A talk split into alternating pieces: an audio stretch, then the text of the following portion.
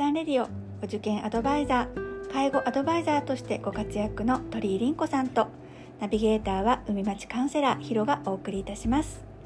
この湘南おばちゃんレディオは女性のお悩み相談。子育てお受験介護ダイエット。女性の仕事や夫婦関係そしてお金のことなど。要するに何でも勝手におしゃべりをする番組です。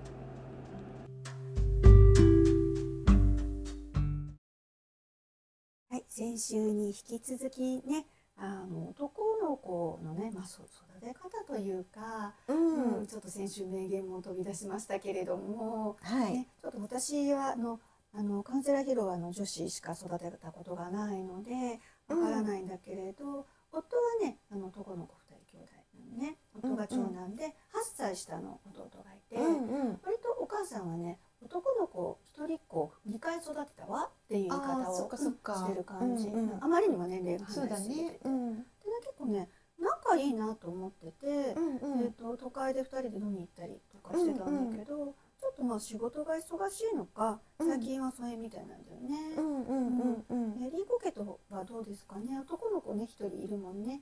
まあね、だけどそう旦那はあのさっあの先週か、先週お話ししたあ弟うんとうん旦那との二人兄弟なわけよ。うんほいで、あの仲悪くはないの。うん仲悪くはないんだけど、うんだからといっていいわけじゃないわけ。なんかなわかるなんつわそういうなんつう微妙のな。うん業務連絡なのよ。ああそうなんだね。あでも男の人たちってそうかな。うん、だからなんか、こんなんかいついつうん帰ります、うんな以上みたいな。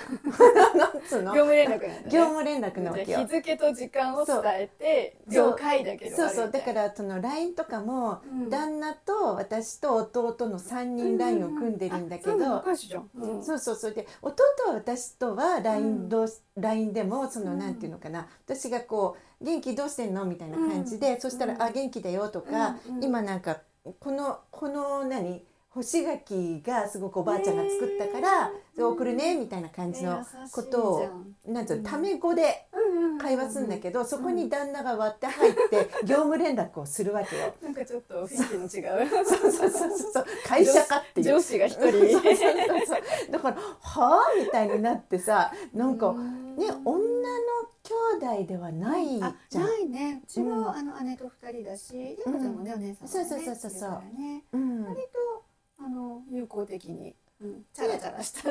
LINE がと続いそうそうたりするし。友達みたいなうん LINE だよね。だからそういうんで「はあ?」みたいなうん。ことはよく思う。うんななんだろうあの離れて暮らしてる時間の方がうん。はるかに長いそうだね。から他人とは言わないけど、だからといってなんだろう友達とは全然違う。違うんだね。うん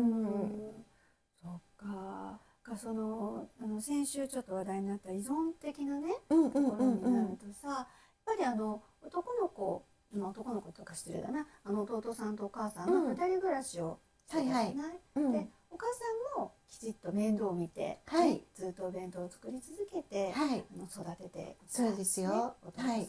中学からカッターシャツにアイロンをずーっかとけて愛情かきまくって。愛情深く育てて、その方が入院するって言った瞬間にもう本当にこう、うん。絶大なる喪失感、ねみたいね。なんかそのね。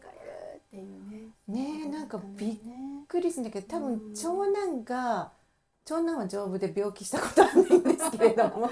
なんかいいはい。でもなんか私とかはさ結構、うんあの手術とか軽いやつだけど何回かしてるんだけど、うん。お見舞いの言葉をいただいたこともないわけよそういえば。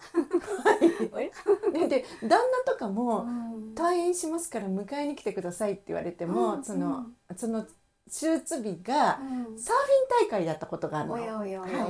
そうするとそのそ日その日サーフィンだからって、迎えに来てくれないの 迎えねじゃない手術日だからいなきゃいけないじゃん。あそうだよね。家族いなきゃいけないよねそうなんだけど、ねそのね。いや俺その日サーフィンだからちょっと立ち会えないからって言われて、えじゃあその日どうしたの？誰が？えっとね娘ちゃん？どうどうしたんだっけな、なんか私が私が言ったのに。ねちょっともうどうしたかも覚えてないけど。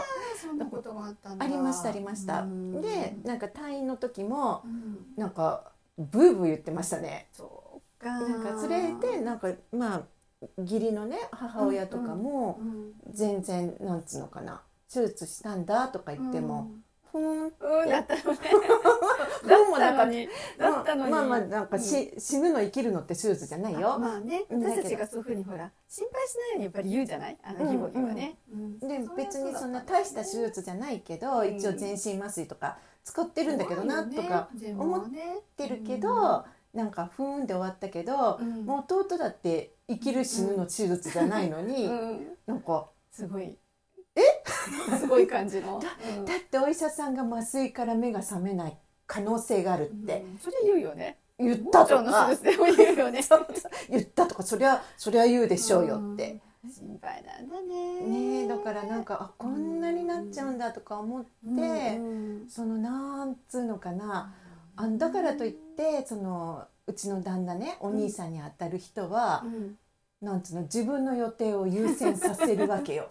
そうか。はい。だ同じ男子でもね、はい。育育った環境は一緒だけど、うん、なんだろうねこの違いはなんだろうねっていうところがね。分からんなんか。ねえ。なんかもうい今はすごいすごいよ。なんかえもともと思ってたけどうちの旦那めっちゃ冷たくね？みたいな、お母さんの一大事なんですけどみたいな。やっ。ぱねちょっとねうちのパパもそうなんだけどなんかうん。イレギュラーなことに対して、はい。ものすごくそれを曲げたくない精神が宿っている今の年代？本当だね、なんだろうね。本当ね、まああうん。のきっとほらバブル後期で、まあはなんだろうずっと仕事にね邁進してて、やっとこう自分の好きなことができるようになった世代だと思うからなんかやりたいこといっぱいあるのかね。自分のこう意思を横やり入れられると、ちょっと切れかけるみたいな。よくないよくじゃあない。今度次回はその話する？そうだね。ななんだろうねっていうね疑問を腹立つわ。腹立つこといっぱいあるちょっと聞いてくれるちょっとまあ来週にしましょうか、はい。ここで。今日はこの辺で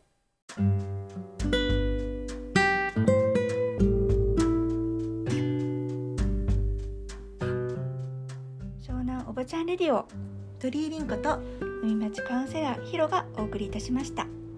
毎週土曜日10時にお会いしましょう。またねー